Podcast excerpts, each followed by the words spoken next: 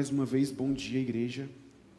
Que possamos ser guiados pelo Espírito, que nossa reflexão esteja diante de Deus, que os nossos pensamentos, nossas emoções, tudo seja moldado pelo agir do nosso Senhor. Eu convido a igreja a ir abrindo sua Bíblia em 1 Tessalonicenses. A gente vai dar continuidade à exposição a essa carta e leremos hoje o capítulo 2, do versículo 1 até o versículo 12. 1 Tessalonicenses 2, leremos o versículo de número 1 até o versículo de número 12.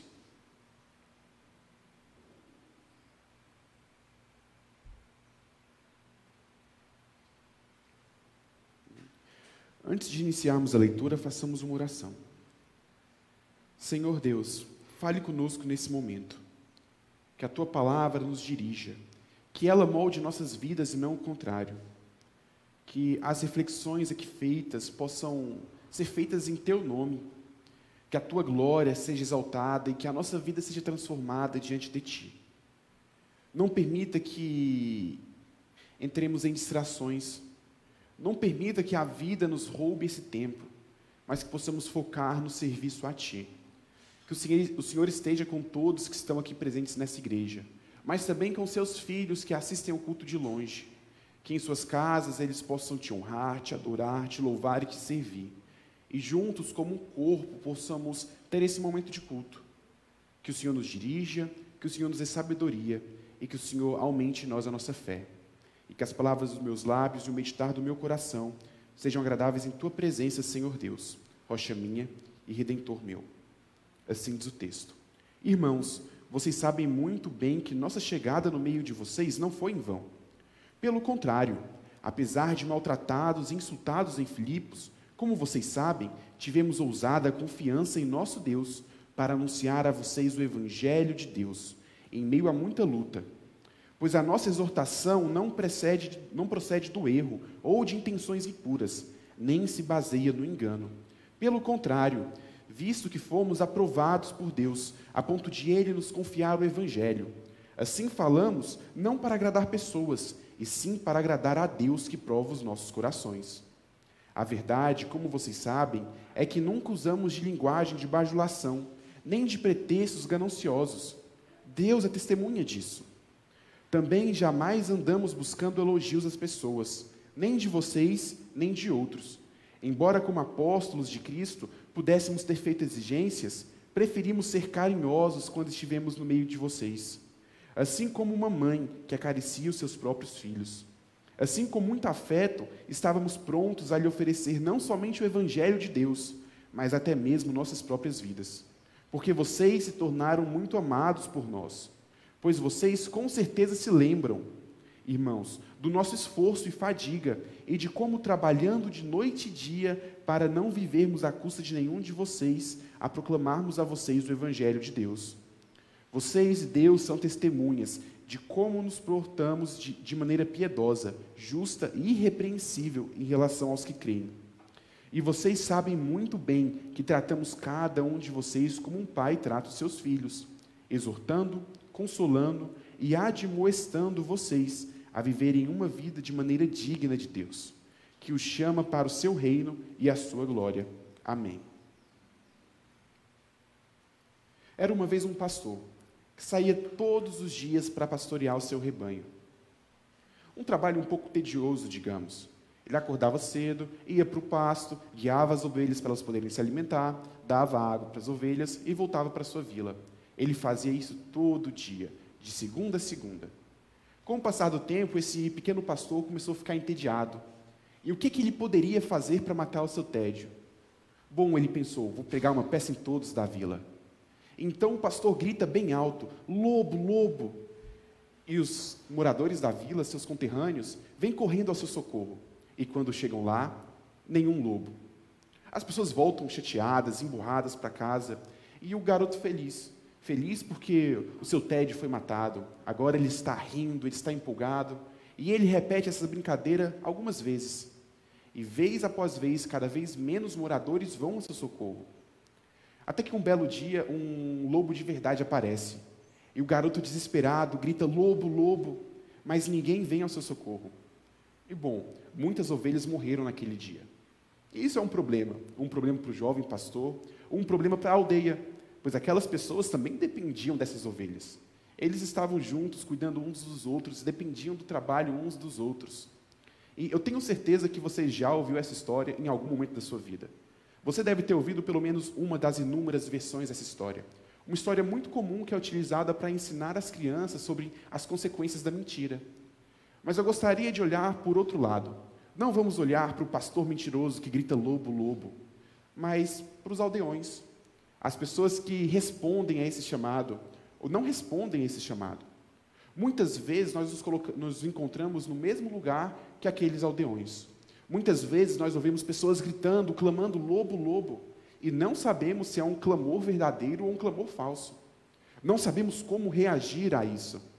E bom, se reagirmos de forma errada a qualquer uma das circunstâncias, teremos problemas. Se aceitarmos todas as mentiras que nos cercam, teremos muitos problemas. Como, por exemplo, se toda vez que o garoto gritasse lobo, lobo, os cidadãos parassem o que eles estavam fazendo e fossem até o pasto para salvar esse garoto, alguns problemas iam acontecer na cidade. Porque todo mundo tinha o seu trabalho, todo mundo tinha a sua função. E todos os dias eles iam parar para caminhar até o passo, para ver o garoto, para voltar, iam perder o seu ânimo. E pouco a pouco a economia da cidade ia ruir, as pessoas iam ficar insatisfeitas. A mentira não consegue sustentar uma sociedade. Mas, por outro lado, se os moradores rejeitassem o chamado do menino mentiroso, e quando ele falasse a verdade? E quando as ovelhas realmente fossem atacadas por um lobo? Porque toda a aldeia recebeu prejuízo. Toda a aldeia sofreu com o que aconteceu. Claro, tudo isso é culpa do garoto que mentiu. Mas nós não podemos depender do garoto para falar a verdade sempre. Como podemos reagir? Porque se damos confiança demais, lidamos com consequências disso. Se damos confiança de menos, lidamos com consequência disso. Como podemos saber que alguém está falando a verdade? Como podemos saber que as mensagens que ouvimos são verdades? Nós podemos olhar, andar pela rua e teremos pessoas clamando. Pessoas clamando por roupa, por comida, pessoas clamando por afeto. Será que isso é um clamor verdadeiro ou não? Dia após dia recebemos mensagens nos nossos celulares, e será que podemos confiar nessas mensagens? Podemos ir além. Será que podemos confiar no que ouvimos no jornal? A verdade existe? Será que podemos confiar no que lemos na Bíblia? Será que vocês podem confiar no que eu estou falando nesse momento? Qual o parâmetro para confiarmos em algo? Qual o parâmetro para sabermos que algo é verdadeiro? Algumas pessoas vão dizer que esse parâmetro não existe. Outras vão dizer que a verdade não existe. Nietzsche tem uma frase muito interessante que é: a verdade é um erro sem o qual seres vivos não podem sobreviver. Uma frase muito interessante. Nietzsche não crê na verdade. Para ele, a verdade é um erro. É algo que inventamos, Cada um tem sua própria verdade e não podemos sustentá-la. Mas, ao mesmo tempo, uma sociedade não consegue se manter sem a verdade. Uma sociedade não consegue ter coesão sem a verdade. A igreja, nós aqui, esse corpo, não consegue se manter sem uma verdade. Assim como a sociedade que vivemos, o Brasil, não consegue se manter coeso sem verdades. O que fazemos então? Abraçamos mentiras como se fosse verdade só para manter a liga, só para manter todo mundo junto? Rejeitamos a verdade, deixamos que tudo rua? Ou corremos atrás da verdade? Eu creio que Nietzsche está errado. A verdade sim existe, a verdade não é o erro. A questão é como podemos alcançar essa verdade. Uma questão ainda mais profunda é como podemos confiar no evangelho que nos é proclamado. Como podemos confiar na mensagem que é dita hoje em cima desse púlpito? Esse é o mesmo problema que os cristãos na cidade de Tessalônica estavam vivenciando. Eles tinham fé, eles criam em Deus, mas esse Deus e essa fé estavam sendo questionados. Paulo ele saiu da cidade, ele foi perseguido, ele teve que correr, e os judeus que estavam lá questionavam o evangelho. Os gentios que estavam lá questionavam o evangelho. Como esses cristãos podem confiar no que lhes foi dito? Como eles podem confiar nessa mensagem que está aqui até hoje. A ideia central do sermão de hoje é que o Evangelho é verdadeiro e por isso vivemos, o ouvimos e proclamamos. Anote essa ideia: o Evangelho é verdadeiro e por isso ouvimos e proclamamos.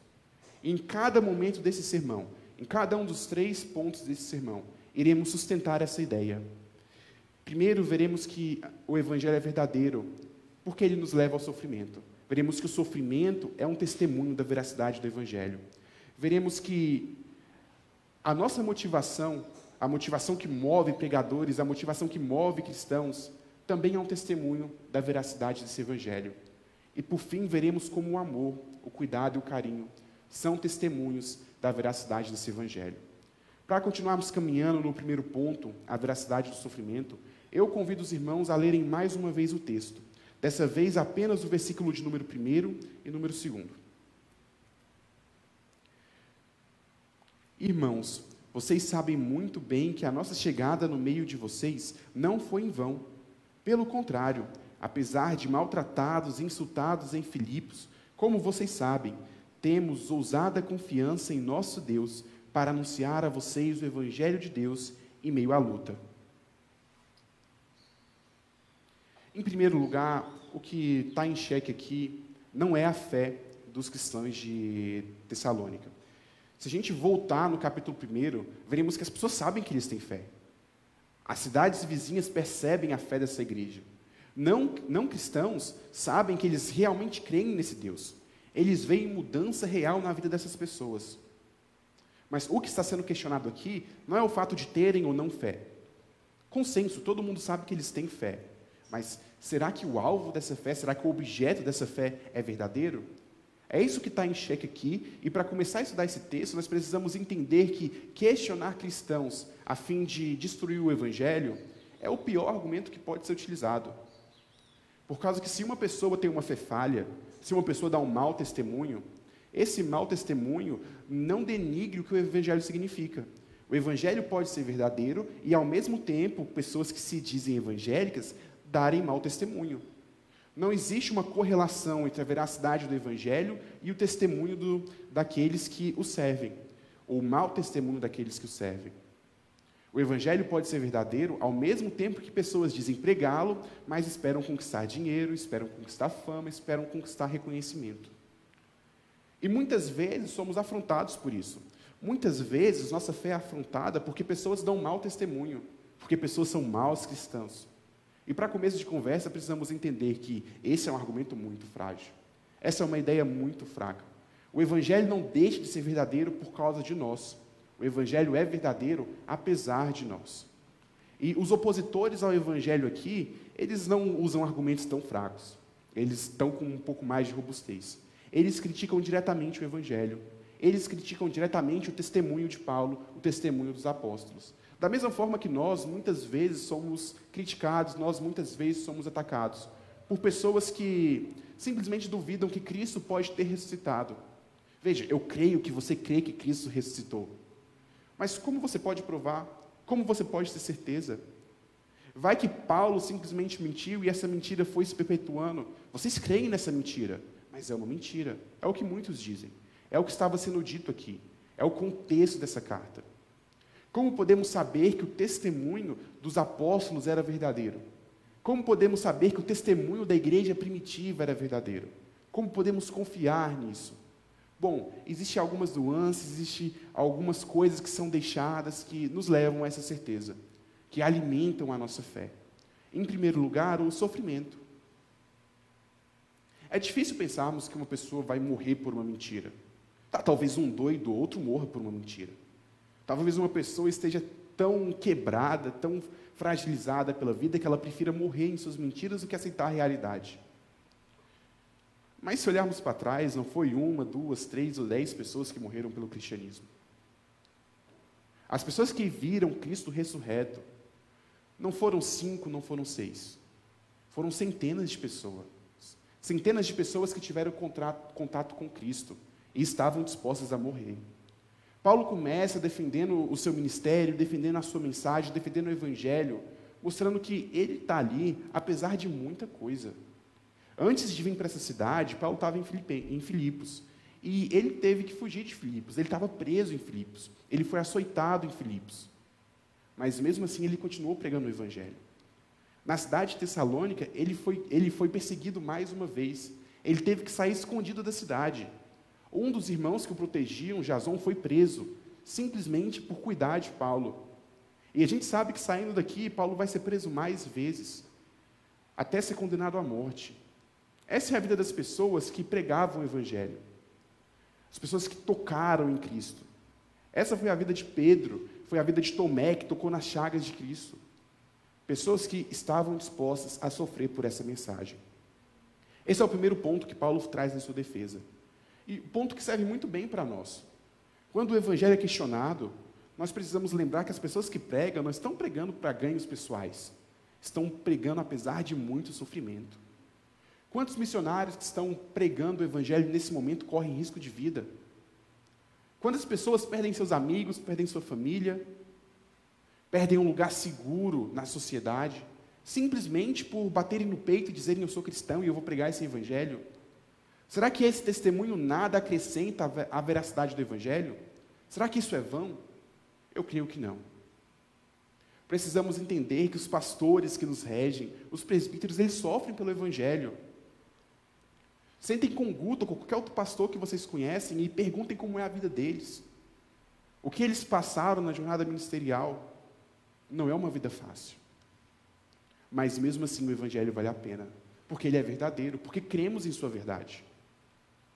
Ao mesmo tempo, nós, como cristãos, como proclamadores do Evangelho, somos chamados a olhar para o nosso próprio sofrimento. E somos convocados, como pregadores, a estar dispostos a sofrer. É interessante nesse sermão entendermos que somos ao mesmo tempo a igreja que é atacada com dúvidas, mas também somos os pregadores que anunciam as boas novas. Ao mesmo tempo que devemos entender que precisamos confiar naqueles que trazem a mensagem do Evangelho, também precisamos entender que precisamos estar dispostos a carregar o fardo, que é a mensagem do Evangelho. Precisamos estar dispostos a abrir mão de família, de amigos, de saúde, de riquezas, para que o nome do Senhor seja adorado e glorificado. Somos chamados sim para pegar, assim como Paulo, assim como os apóstolos, assim como os líderes da igreja que morreram, ao mesmo tempo que somos chamados a confiar, como todos os cristãos que sentam ao nosso lado à mesa de Cristo. Mas você pode pensar, um pouco contraditório, pessoas podem sofrer e mesmo assim a mensagem vai ser falsa. Você não pode usar simplesmente o sofrimento para testar a veracidade de uma doutrina. Temos muito mártires na história, na história do mundo. Muitas pessoas que deram a vida por causas diversas. Pessoas que deram a vida por causa de posicionamentos políticos, pessoas que deram a vida por causa de questões sociais, pessoas que morreram pela supremacia do seu povo. Será que o fato delas simplesmente terem dado a vida por isso faz com que essa mensagem seja verdadeira? Não. O sofrimento por si só não é capaz de atestar nada. Ele é só um dos muitos fatores que cercam o Evangelho. E partindo para o segundo fator, a motivação que nos leva a pregar o Evangelho, nós vamos ler agora o versículo de número 3 até o versículo de número 7. Pois a nossa exortação não procede do erro ou de intenções impuras, nem se baseia no engano. Pelo contrário, vimos que fomos aprovados por Deus, a ponto de Ele nos confiar o Evangelho. Assim, falamos não para agradar pessoas, e sim para agradar a Deus, que prova o nosso coração. A verdade, como vocês sabem, é que nunca usamos de linguagem de bajulação, nem de pretextos gananciosos. Deus é testemunha disso. Também jamais andamos buscando elogios das pessoas, nem de vocês, nem de outros embora, como apóstolos de Cristo, pudéssemos ter feito exigências. Preferimos ser carinhosos quando estivemos aí com vocês, assim como uma mãe que acaricia os seus próprios filhos. Outro testemunho da veracidade do Evangelho é o que motiva os cristãos. E eu pergunto a vocês: o que motiva os cristãos? Simplesmente dizer a palavra motivação não diz nada, não é mesmo? É uma palavra vazia se não tiver um complemento. Qual a motivação de cada cristão? Bom, vamos começar vendo o que não é essa motivação. E essa motivação não pode ser a ganância. A motivação de Paulo não era ganância. Essa motivação não pode ser autopromoção. Não pode ser, bem, ser, ser apenas ser bem visto. Paulo ele demonstra que é totalmente o contrário. Ele não pregava para ser aceito. Não pregava para ser reconhecido. Não pregava com palavras doces e belas para que as pessoas tivessem seu ego acariciado. Pelo contrário, ele mostra que sua pregação era uma pregação que exortava, era uma pregação que apontava os erros, Era uma pregação que chamava as pessoas a abandonarem seus pecados, a abandonarem a sua autoidolatria. Mas também não é o oposto. Se por um lado pessoas que ficam acariciando o ego de todo mundo erram, também existem pessoas que querem ser aceitas, que querem se mostrar através de palavras duras. Pessoas que usam palavras duras para impor respeito e que machucam, ferem pessoas simplesmente para serem reconhecidas. Existe esse outro lado. Infelizmente, às vezes parece que respeitamos aqueles que são duros e trazem palavras de ordem, simplesmente por trazer palavras vazias, mas palavras duras e de ordem. Paulo também não faz isso. Ele começa a demonstrar sua motivação, mostrando como ele trabalha, como ele prega o evangelho. Ele não prega o evangelho para acariciar o ego de ninguém, mas ele também não prega o evangelho para matar ninguém.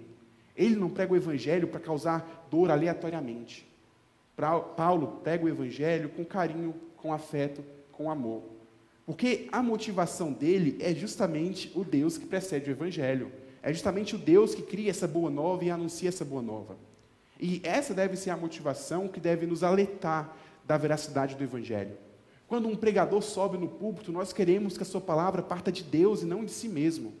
Nós esperamos que os cristãos que nos cercam estejam falando de Deus, estejam proclamando a palavra de Deus. Então, para podermos atestar que essa mensagem é verdadeira, precisamos vê-la como uma palavra coerente com o nosso Deus. Uma palavra coerente com o testemunho que temos nas Escrituras. Uma palavra coerente com aquilo que Cristo fez, com a obra redentora do nosso Senhor. Uma palavra que não aceita o pecado, mas ao mesmo tempo uma palavra que não está aqui para ferir e machucar aleatoriamente. Uma palavra que cuida, uma palavra que cultiva. Uma palavra que parte do coração de Deus. Assim, sentados aqui, ouvindo o Evangelho, ouvindo a pregação, nós temos que estar atentos para ver se isso é realmente coerente com o caráter de Deus. Devemos estar atentos para saber se os pregadores do nosso tempo falam desse Deus vivo, desse Deus único, ou se estão simplesmente sendo moldados e levados por um ídolo, um falso Deus, o Deus do ego, o Deus de dura serviço, um Deus do seu próprio coração. Precisamos ter essa capacidade, uma capacidade difícil, Precisamos ler muito a Bíblia. Precisamos nos colocar de oração diante de Deus para compreender esse caráter. Mas é algo que precisamos fazer. Ao mesmo tempo, precisamos ter cuidado para nos policiar. Porque, como pregadores do Evangelho, que todos nós somos, precisamos ser movidos pela motivação correta. Nossa vida precisa ser movida pelo Deus vivo. Precisa ser movida pelo Cristo ressurreto. Precisa ser movido pelo Espírito Santo que guia a igreja hoje. Nós não estamos à deriva, não estamos sem direção, muito pelo contrário. O nosso serviço tem como paradigma o Cristo, tem como paradigma a revelação. E toda vez que vivemos longe dessa revelação, toda vez que vivemos longe dessa mensagem, estamos dando um mau testemunho, um falso testemunho, afastando pessoas do Deus verdadeiro. Será que temos sido bons pregadores?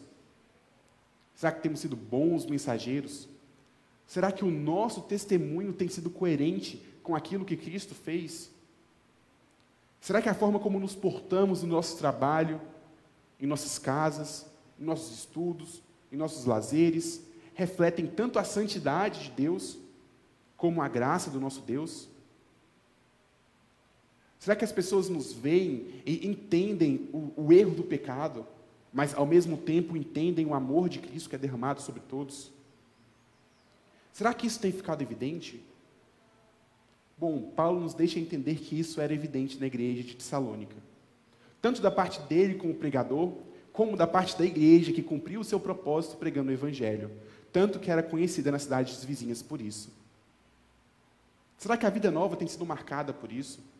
Por um testemunho correto? Por um testemunho coerente com o caráter do nosso Deus? Coerente com o caráter do nosso Cristo? Será que temos exortado aqueles que precisam de exortação? Ou temos sido presos pelo medo de ferir alguém? Temos sido presos pelo medo da pessoa se afastar e sair da igreja?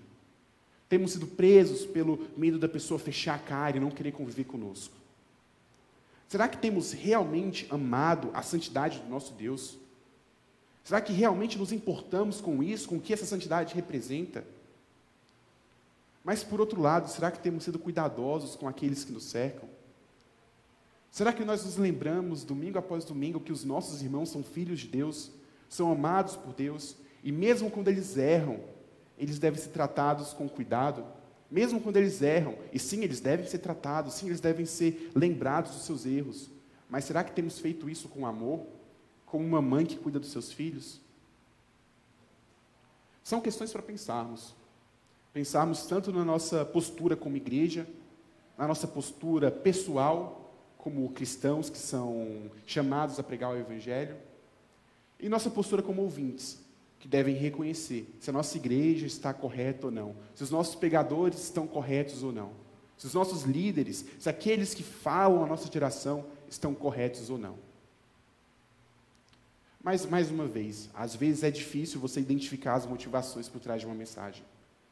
Às vezes ouvimos ótimas mensagens que nos abençoam, mas, apesar disso, são mensagens que partem de um coração duro, de um coração alheio a Deus. Lembrarmos de Filipenses, a gente vai ver Paulo falando de pessoas que pregam o evangelho por motivações erradas. Pregam o verdadeiro evangelho, pregam a santidade, pregam o amor, pregam a redenção, mas por motivações erradas. E Paulo lhe agradece. Ele agradece porque pelo menos o evangelho está sendo pregado e pessoas estão ouvindo. Em contrapartida, no final da carta de Filipenses, Paulo falou de pessoas que pregam um falso evangelho, diferente daqueles que pregavam o verdadeiro por motivações erradas. E Paulo, ele, a gente vê uma pegada diferente. Ele está triste, ele está com raiva, porque o evangelho é deturpado.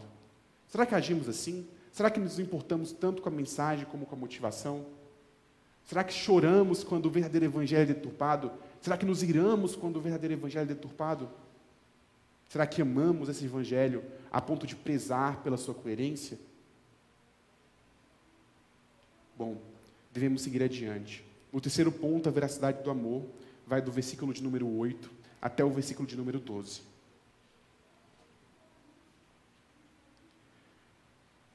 Assim, com muito afeto, estávamos prontos a lhe oferecer não somente o Evangelho de Deus, mas até mesmo a nossa própria vida, porque vocês se tornaram muito amados por nós, pois vocês com certeza se lembram, irmãos, do nosso esforço e fadiga, de como trabalhando de noite e de dia, para não vivermos à custa de nenhum de vocês, e proclamamos a vocês o Evangelho de Deus. Vocês e Deus são testemunhas de como nos portamos de maneira piedosa justa e irrepreensível em relação a vocês, os que creem. E vocês sabem muito bem que tratamos cada um de vocês como um pai trata os seus filhos, exortando, consolando e admoestando vocês a viverem de uma maneira digna de Deus, que os chama para o seu reino e a sua glória. Amém. Por fim, o Evangelho é testificado por meio do amor. Não simplesmente o que nós vimos atrás de ser motivado pelo Evangelho, o que nos leva naturalmente a uma postura de amor, uma postura de cuidado, mas uma postura que exorta. O que Paulo está falando aqui parece que é um amor um pouco mais desenvolvido. Não simplesmente o amor que a mensagem traz naturalmente, mas o amor do indivíduo, o amor do pregador. O verdadeiro Evangelho nos leva a amar a nossa igreja. O verdadeiro Evangelho nos leva a amar os nossos irmãos a nos importar com eles. Eu não devo apenas pregar com carinho, mas eu devo de verdade me importar com o bem-estar de cada um dos meus irmãos. Me importar se eles choram, se eles riem. Esse é, é um requisito que está sobre os ombros de cada um de nós. Cada um de vocês deve amar. Cada um de vocês deve cuidar. E a forma como agimos deve refletir esse amor. Claro, esse não é o amor moderno que você apenas dá carinho, abraços e tudo bem. Esse é um amor que em muitos momentos vai nos levar à exortação. É um amor, como Paulo vai dizer, de um pai. Um pai que sim exorta. Um pai que sim, às vezes é duro. Mas um pai que faz isso porque ama. Um pai que faz isso porque espera o melhor para os seus filhos. Esse amor testifica o Evangelho. Quantas vezes vemos pessoas pregando, mas sem amor? Quantas vezes olhamos nos olhos daqueles que anunciam as boas novas, mas não vemos brilho, não vemos carinho nem afeto, não dá para separar as coisas. Não dá para separar a mensagem do pregador. Em algum ponto eles vão se encontrar, em algum ponto um vai influenciar o outro. Em algum ponto a falta de amor vai prejudicar a mensagem que ouvimos. vai prejudicar a forma como nos portamos, vai prejudicar a nossa vida como um todo. Por isso, o amor não pode ser deixado de lado. Quando nos colocamos atentos para entender se uma mensagem é verdadeira ou não, o amor deve ser levado em conta. Porque a obra de Cristo é uma obra que procede do amor. É o amor de Deus por nós que faz com que sejamos remidos, que faz com que sejamos salvos, que faz com que sejamos aceitos nesse corpo. É o amor de Cristo por nós que nos traz até essa igreja. Assim precisamos a todo tempo buscar por esse amor, amor que é um reflexo da obra de Cristo. Não existe amor verdadeiro pela igreja se não houver antes um amor pela obra de Cristo. E precisamos ver se os nossos pregadores, antes de tudo, amam a Deus. Nós, como cristãos que são pregadores do Evangelho, precisamos, antes de tudo, amar a Deus. Pois é o amor a Deus que vai nos levar a amar o Evangelho. E é o amor a Deus que nos vai levar a amar o alvo desse Evangelho. É o amor a Deus que vai fazer com que amemos os nossos irmãos. De verdade. Com que nos sacrifiquemos pelos nossos irmãos. Veja, a, a, o centro do cristianismo é justamente o sacrifício. O centro do cristianismo é o sacrifício de Cristo por sua igreja. É o sangue que foi derramado pelo, no Calvário. É a ira de Deus sobre o Filho bendito. E, ao mesmo tempo, nós, como anunciadores desse Evangelho, nós, como testemunhas desse Evangelho, somos chamados a amar como Cristo amou. E somos chamados a estar dispostos, dispostos a fazer sacrifícios como Cristo fez. Paulo aqui está dizendo que ele se sacrificou. Ele sacrificou a sua saúde, o seu bem-estar. Estava disposto a ficar preso nas mais diversas cadeias de diversos tipos, levar açoites, trabalhar. Veja, nós vemos que é normal que a igreja sustente seus pregadores, seus missionários. Mas Paulo está em uma região que não tem tanta capacidade. E ele fala: tudo bem, eu vou me sacrificar por isso, eu vou trabalhar dia e noite, porque o que me importa é não pesar demais nos ombros de vocês. O que importa para mim é que vocês estejam bem diante de Deus, saudáveis diante de Deus, que vocês consigam manter suas vidas de forma coerente e servir amando esse Senhor, mesmo que para isso eu me desgaste, mesmo que para isso eu sofra, por causa que o amor que eu tenho por vocês é tanto que eu não me importo em perder a mim mesmo. Afinal, morrer é lucro. E se eu estou me desgastando em prol do Evangelho, tudo bem. Bom, às vezes é difícil dizer isso, né? Que nós temos que nos desgastar de forma, nos desgastar pelo Evangelho. Com certeza o preparo de Paulo era outro. Mas nós, de certa forma, também somos preparados. Nós, de certa forma, também somos capacitados a abrir mão do nosso tempo pela igreja, a abrir mão do nosso descanso pela igreja, a abrir mão de momentos de lazer pela igreja. Somos chamados a estar aqui e cultuar a Deus a acordar cedo, e às vezes até é duro de falar que a dificuldade do homem moderno é acordar cedo para ir para a igreja, enquanto Paulo levava açoites para proclamar o Evangelho. Mas é a verdade, nós somos capacitados para lidar com tudo isso, sejam esses problemas fúteis ou sejam seja problemas sérios. Somos capacitados a servir ao nosso Deus, e por isso devemos servir. E ao mesmo tempo devemos olhar para aqueles que pregam e procurar isso. Será que eles estão se sacrificando por amor? Claro, não estou falando para a igreja colocar um peso extraordinário sobre seus pregadores, sobre suas lideranças, esperando que eles façam de tudo porque amam a igreja. Porque aí a igreja vai estar faltando com amor, vai estar usando de má fé. Não é essa a situação. Paulo não está simplesmente sofrendo para que a igreja não tenha responsabilidades, mas ele entende que aquela igreja não é capaz. E se ela não é capaz, o que ele pode fazer? Que sofra, que soframos por aqueles que não são capazes. Que soframos por aqueles que não conseguem caminhar sozinhos, para que possamos caminhar juntos. Esse é o amor do Evangelho. É o Cristo que sofre para que possamos caminhar ao lado dele. É o Cristo que sofre para que possamos amá-lo, para que possamos reconhecê-lo. E partindo para a conclusão, você pode pensar: mas esse sermão foi uma grande contradição. Porque no começo você falou que nós não podemos atacar o Evangelho pelo testemunho daqueles que o pregam. Mas durante todo o sermão, eu estou justamente apontando o testemunho daqueles que pregam como um apontamento da veracidade do Evangelho. Será que isso é uma contradição? Bem, em primeiro lugar, o próprio Evangelho nos mostra a falha humana. O próprio Evangelho afirma que aqueles que creem falharão, terão dificuldades. Mas esse não é argumento suficiente, certo? Por que a gente usa o bom testemunho como, como pedra de sustento para a fé, mas não podemos usar o mau testemunho como justificativa para o abandono da fé? Em primeiro lugar, esse é um rigor muito grande. Esse rigor que nós usamos com o cristianismo, se pararmos para pensar, não é usado com mais nada. Essa coerência que esperamos os cristãos para com o evangelho não é esperada de nenhuma outra pessoa, em nenhuma outra área da sociedade. Chega a ser hipocrisia você esperar tal coerência do evangelho e não esperar da ciência, não esperar da biologia, não esperar da química, não esperar da física, não esperar de pautas políticas. A verdade é que existem lacunas, lacunas que só podem ser preenchidas pela fé. Claro, existem pontos que podemos usar para sustentar o Evangelho, mas nada disso vai excluir a necessidade da fé. Paulo, nesse momento, ele usa o testemunho como pontos, como exemplos da veracidade do Evangelho que molda pessoas, Evangelho que transforma pessoas e capacita pessoas. Claro, esse não é o único argumento que Paulo poderia ter usado. Em outros momentos, ele vai justamente apelar pelo, pela fé como, pelo evangelho como objeto da fé, demonstrando a coesão interna do evangelho, a coerência interna do evangelho, a coerência interna do cristianismo, como ele se sustenta sozinho, sem depender de outras visões de mundo, sem depender de outras crenças. Esse é um bom argumento para demonstrar a validade do evangelho. Mas ainda assim, é preciso de fé. Ainda assim, precisamos do agir de Deus, do agir de Cristo, que nos faz crer nesse Evangelho.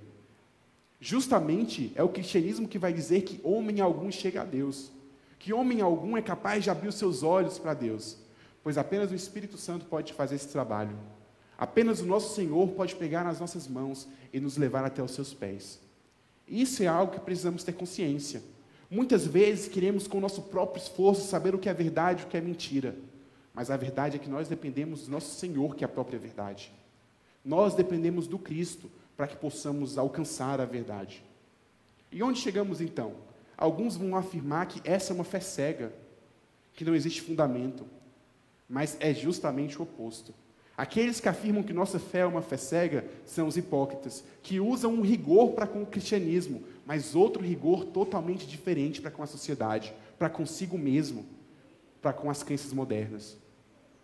Se você duvidar do cristianismo até a última instância, buscando veracidade, o mais coerente seria que você duvidasse de você mesmo até a última instância. O mais coerente seria que você duvidasse da ciência até a última instância, da história até a última instância, da, da própria existência até a última instância. Isso seria uma postura coerente. Mas, claro, se você tomar essa postura, não vai existir verdade. Se não existe verdade, a sociedade rui. E aí sim as pessoas abraçam suas mentiras. Aí sim as pessoas abandonam todo o rigor, porque elas querem manter estabilidade. E nesse sentido, eu vejo que ateus como Nietzsche e outros são muito mais honestos do que esses que atacam o cristianismo, mas abraçam mentiras como se fossem verdades. Porque pelo menos eles reconhecem que se o cristianismo não for verdadeiro, não existe verdade alguma. Se o cristianismo não for verdadeiro, não existe nada capaz de sustentar o nosso mundo, nada capaz de sustentar nossas diversas crenças em diversas coisas, nada capaz de sustentar nossa sociedade. Por isso somos totalmente dependentes do cristianismo. Por isso somos totalmente dependentes dessa fé, que não é uma fé cega, justamente porque ela é testificada. Precisamos sim dar um passo de fé, mas é um passo que recebe amparo amparo da coesão do Evangelho, amparo das doutrinas do Evangelho, amparo do testemunho dos seus fiéis. Até mesmo amparo das falhas, que mais uma vez só mostram como o Evangelho é verdadeiro, ao antecipar cada uma delas. Assim, vocês cristãos que são questionados, questionados no trabalho, questionados na faculdade, questionados por amigos e familiares sobre a sua fé, saiba que ou esse questionador não tem verdade alguma, ou ele não crê em nada, ou ele escolheu fechar os seus olhos para o mundo que revela Deus. Isso sim é cegueira. Essa pessoa que fecha os olhos de propósito para não reconhecer o mundo à sua volta, ou eles são hipócritas. Hipócritas que usam rigor para com o cristianismo. Hipócritas que usam uma dura serviço contra o cristianismo, mas que abraçam outras coisas com fé, Pessoas que têm fé em si mesmo E tudo bem, a minha percepção é verdadeira, porque eu não posso duvidar de mim mesmo. Isso é fé. Uma fé voltada para si. Pessoas que às vezes nem estudam, mas falam, ah, a ciência diz isso, então é assim. Isso é fé. E a verdade é, se você for questionar toda fé, no final das contas, não vai existir nada. Porque a base para todo pensamento, a base para toda ciência, a base para toda a existência é a fé. Sem o pilar da fé, tudo ruim. Mais uma vez, sem o pilar da verdade, e aqui propositalmente verdade está em paralelo com fé, tudo ruim. E se não temos a verdade, tudo que pode sobrar é mentira. Mentira de um falso evangelho. O evangelho que acaricia o ego, o evangelho que às vezes mata, o evangelho que me coloca como meu próprio Deus. Essa é a boa nova moderna. Boa nova de homens que sustentam a si mesmos, homens que vivem para si mesmos e homens que não aceitam mais auxílio, direção, carinho da igreja, de Deus, ou mesmo de qualquer um outro que tenta oferecer isso, a parte de sua própria visão de mundo, a parte de sua própria fé em si mesmo. E assim eu termino o sermão de hoje, convidando os irmãos a crerem, a olharem à sua volta, olharem o testemunho dos fiéis, dos mártires que sofreram, olharem para a criação, olharem para a coesão da Bíblia, como esses textos se encaixam, entenderem que tudo isso exige de nós fé. Convido os irmãos a olharem para Deus, esse Deus que nos chama, esse Deus que nos convoca, esse Deus que se faz presente em nosso meio, que toca os nossos corações e faz com que saibamos a Sua presença. Esse Deus ao nosso lado requer fé. E convido os irmãos a entenderem que o mundo ao nosso redor não é um mundo coerente. Muitas vezes eles atacam e esses argumentos facilmente poderiam ser usados contra si. Mas entendendo que de nós requer fé, que possamos proclamar essa fé. Que possamos levar mensagens àqueles que se encontram no desespero desespero de não ter verdade, de não ter solidez. Que possamos levar a luz do Evangelho àqueles que vivem na escuridão das suas próprias perspectivas. Que possamos levar a luz do Evangelho àqueles que abdicam da fé e caem no vazio. Possamos levar o Evangelho àqueles que, pelo seu próprio rigor, perdem todas as esperanças. Oremos.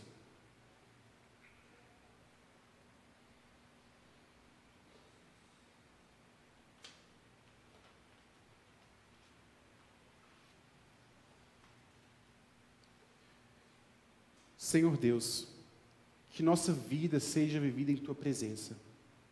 Que sejamos sim motivados por esse Evangelho. Possamos ser guiados por esse Evangelho.